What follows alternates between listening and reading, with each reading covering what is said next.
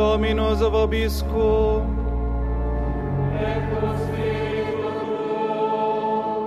Lectio Sancti Evangelii secundum Lucam.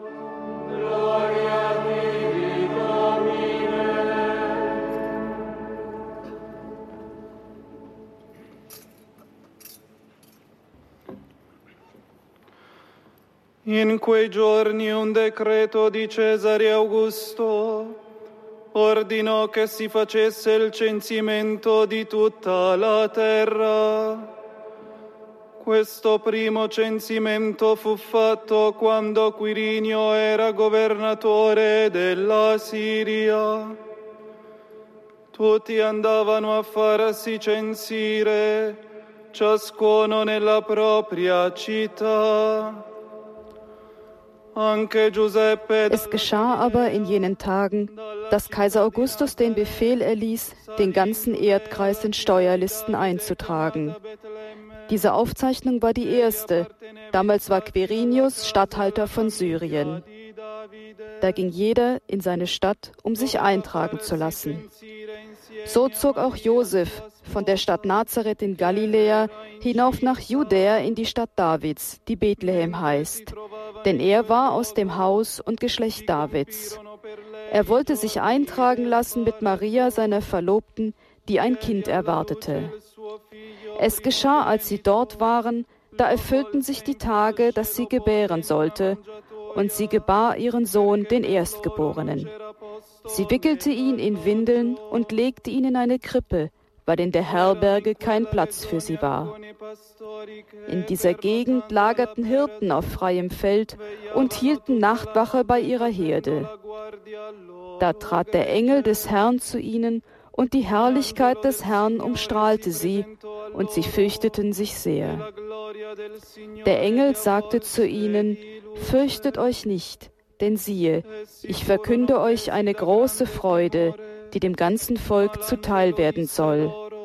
Heute ist euch in der Stadt Davids der Retter geboren, er ist der Christus, der Herr. Und das soll euch als Zeichen dienen. Ihr werdet ein Kind finden, das in Windeln gewickelt in einer Krippe liegt. Und plötzlich war bei dem Engel ein großes himmlisches Heer, das Gott lobte und sprach, Ehre sei Gott in der Höhe und Friede auf Erden den Menschen seines Wohlgefallens.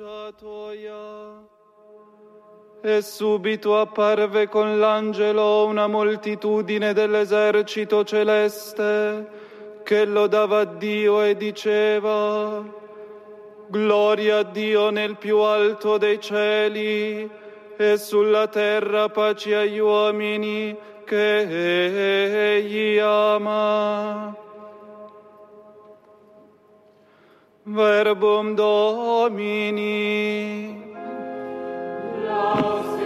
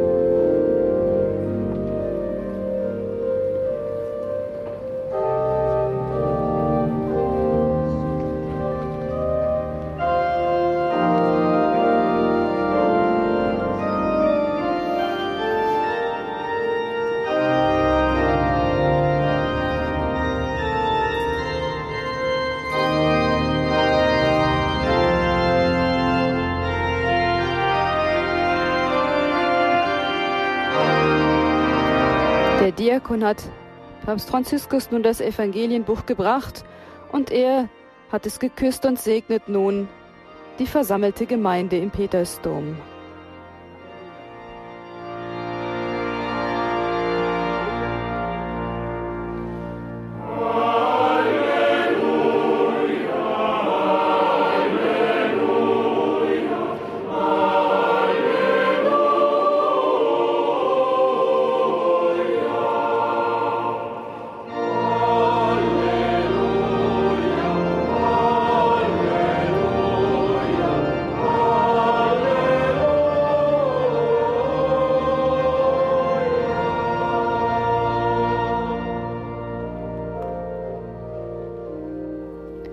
Dieses Evangelienbuch wird nun aufgeschlagen, auf dem Thron aufgestellt, auf dem auch das Jesuskind, die Figur des Jesuskindes liegt. Also das doppelte Wort, das Wort im, der frohen Botschaft im Evangelium und das Wort, das Fleisch geworden ist für uns.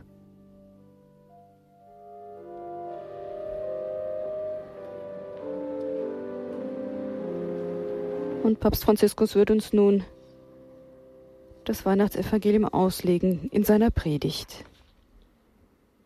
Nella notte si accende una luce, un angelo appare. In der Nacht erstrahlt ein Licht, ein Engel erscheint, die Herrlichkeit des Herrn umgibt die Hirten und schließlich kommt die seit Jahrhunderten erwartete Kunde, heute ist euch der Retter geboren, er ist der Christus, der Herr. Überraschend ist jedoch, was der Engel noch anfügt, um den Hirten zu sagen, wie sie den in, der Welt, in die Welt gekommenen Gott finden sollen. Und das soll euch als Zeichen dienen. Ihr werdet ein Kind finden, das in Windeln gewickelt in einer Krippe liegt. Das Zeichen also ist ein Kind. Das ist alles. Ein Kind in der unwirtlichen Armut einer Krippe.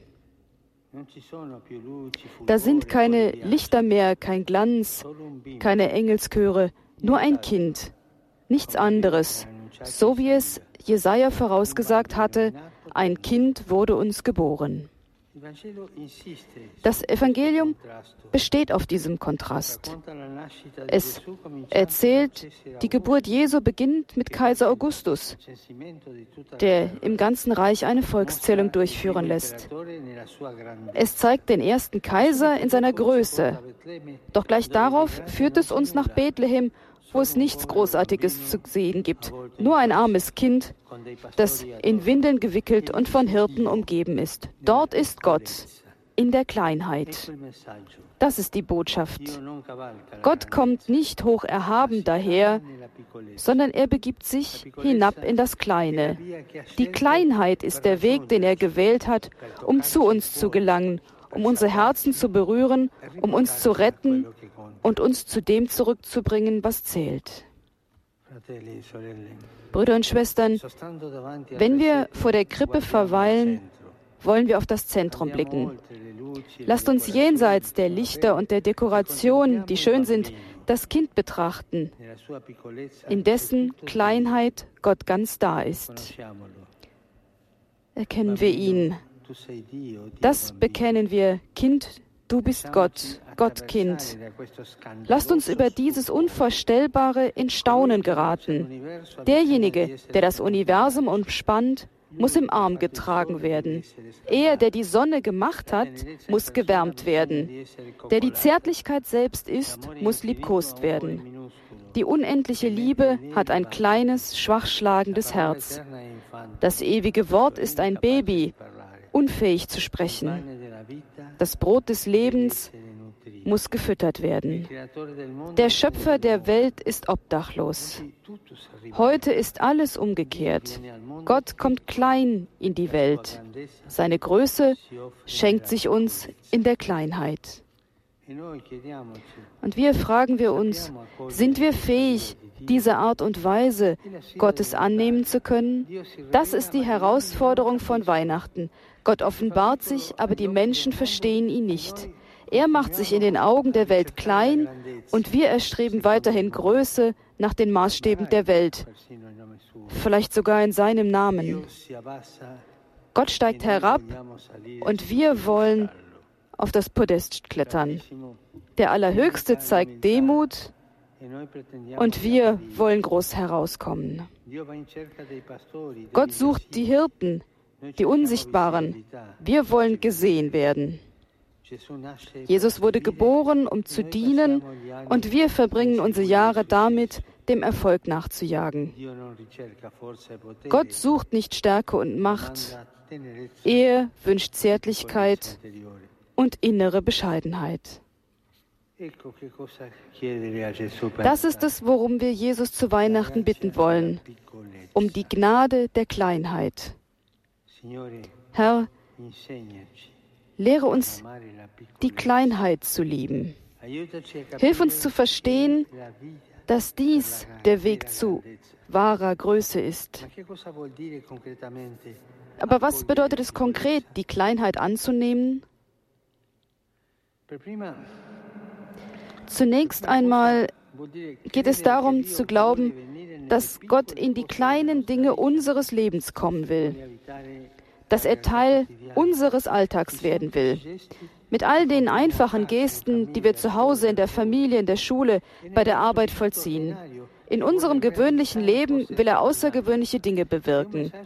Und es ist eine Botschaft von großer Hoffnung. Jesus lädt uns ein, die kleinen Dinge des Lebens zu schätzen und neu zu entdecken. Wenn er dort mit uns ist, was fehlt uns dann? Weinen wir also nicht der Größe nach, die wir nicht haben. Hören wir auf, zu jammern und lange Gesichter zu machen und lassen wir ab von der Gier, die uns immer unbefriedigt lässt. Die Kleinheit, das Staunen dieses kleinen Kindes, das ist die Nachricht. Aber da ist noch mehr. Jesus will nicht nur in die kleinen Dinge unseres Lebens kommen, sondern auch in unsere Kleinheit. Dahin, wo wir uns schwach, zerbrechlich, unzulänglich, vielleicht sogar als gescheitert erleben. Liebe Schwestern und Brüder, wenn dich wie in Bethlehem die Dunkelheit der Nacht umgibt, wenn du eine kalte Gleichgültigkeit um dich herum spürst, wenn die Wunden, die du in dir trägst, schreien, du zählst wenig, du bist nichts wert, du wirst nie so geliebt werden, wie du es möchtest, dann gibt Gott heute Nacht darauf eine Antwort. Er sagt heute Nacht zu dir, ich liebe dich so, wie du bist. Deine Kleinheit erschreckt mich nicht, deine Gebrechlichkeit beunruhigt mich nicht. Ich habe mich für dich klein gemacht. Um dein Gott zu sein, bin ich dein Bruder geworden. Geliebter Bruder, geliebte Schwester, hab keine Angst vor mir, sondern entdecke in mir von neuem deine Größe. Ich bin dir nahe und alles, worum ich dich bitte, ist mir zu vertrauen und mir dein Herz zu öffnen. Die Kleinheit annehmen bedeutet noch etwas, nämlich Jesus in den Kleinen von heute in die Arme zu schließen ihn zu lieben in den Geringsten, ihm in den Armen zu dienen. Sie sind Jesus, der in die Armut auf die Welt kam, am ähnlichsten. Und er möchte dadurch geehrt werden, dass man sie ehrt. In dieser Nacht der Liebe überkommt uns nur eine einzige Angst, die Liebe Gottes zu verletzen, ihn zu verletzen, indem wir die Armen mit unserer Gleichgültigkeit verachten. Sie sind die Auserwählten Jesu, die uns eines Tages im Himmel empfangen werden. Eine Dichterin schrieb einmal, Wer den Himmel hier unten nicht gefunden hat, wird ihn dort oben vermissen. Verlieren wir den Himmel nicht aus den Augen, kümmern wir uns jetzt um Jesus, entweisen wir ihm in den Bedürftigen unserer Liebe, denn er, er hat sich mit ihnen identifiziert. Schauen wir noch einmal auf die Krippe, so sehen wir, dass Jesus bei seiner Geburt von den Kleinen, den Armen umgeben ist. Wer sind diese? Es sind Hirten. Sie waren die einfachsten Menschen und dem Herrn am nächsten. Sie fanden ihn, denn sie lagerten auf freiem Feld und hielten Nachtwache bei ihrer Herde. Sie waren dort, um zu arbeiten, denn sie waren arm. Und ihr Leben kannte, fest, kannte keine festen Zeiten, sondern alles hing von der Herde ab. Sie konnten nicht leben, wie und wo sie wollten, sondern sie richteten sich nach den Bedürfnissen der Schafe, die sie betreuten. Und Jesus kommt dort zur Welt, in ihrer Nähe, in der Nähe der Vergessenen, der Peripherien. Er kommt dorthin, wo die Menschenwürde auf die Probe gestellt wird. Er kommt, um die Ausgeschlossenen zu adeln und offenbart sich vor allem ihnen, nicht den gebildeten und bedeutenden Menschen, sondern der armen arbeitenden Bevölkerung. Gott kommt in dieser Nacht, um die Härte der Arbeit mit Würde zu erfüllen. Er erinnert uns daran, wie wichtig es ist, dem Menschen durch die Arbeit Würde zu verleihen, aber auch der Arbeit des Menschen Würde zu geben, denn der Mensch ist Herr und nicht Sklave der Arbeit. An dem Tag, an dem wir das Kommen des Lebens feiern, wollen wir erneut sagen, keine weiteren Todesfälle bei der Arbeit. Setzen wir uns dafür ein. Blicken wir noch ein letztes Mal auf die Krippe und schauen wir auf die äußeren Bereiche, wo wir die der Sterndeuter gewahr werden, die sich auf Pilgerschaft begeben haben, um den Herrn anzubeten. Wir sehen und verstehen, dass sich alles um Jesus herum zu einer Einheit zusammenfügt. Da sind nicht nur die Letzten, die Hirten, sondern auch die Gelehrten und Reichen, die Sterndeuter. In Bethlehem kommen die Armen und die Reichen zusammen, diejenigen, die wie Sterndeuter anbeten und diejenigen, die wie die Hirten arbeiten. Alles findet wieder zur Einheit, wenn Jesus in der Mitte ist. Nicht unsere Vorstellung von Jesus, sondern er der Lebendige. Kehren wir also zurück nach Bethlehem, liebe Brüder und Schwestern, zurück zu den Ursprüngen, zum Wesentlichen des Glaubens, zur ersten Liebe, zur Anbetung und zur nächsten Liebe. Schauen wir auf die pilgernden Sterndeuter und machen wir uns als synodale Kirche auf den Weg nach Bethlehem, wo Gott im Menschen und der Mensch in Gott ist, wo der Herr an erster Stelle steht und angebetet wird, wo die Letzten den Platz einnehmen, der ihnen am nächsten ist, wo Hirten und Sterndeuter in einer Geschwisterlichkeit zusammenstehen, die stärker ist als jedes Klassendenken. Gott lasse uns eine anbetende, arme und geschwisterliche Kirche sein. Das ist das Wesentliche. Kehren wir zurück nach Bethlehem. Es tut uns gut, wenn wir uns dorthin begeben und vom Weihnachtsevangelium lernen, das uns die heilige Familie, die Hirten und die Sterndeuter vor Augen stellt. Alle sind sie Menschen auf dem Weg. Brüder und Schwestern, machen wir uns auf den Weg, denn das Leben ist eine Pilgerreise. Lasst uns aufstehen, lasst uns aufwachen, denn heute Nacht ist ein Licht erschienen. Es ist ein sanftes Licht und erinnert uns daran, dass wir in unserer Kleinheit geliebte Kinder sind, Kinder des Lichts. Schwestern und Brüder, freuen wir uns gemeinsam, denn niemand wird dieses Licht je auslöschen, das Licht Jesu, das seit dieser Nacht in der Welt erstrahlt.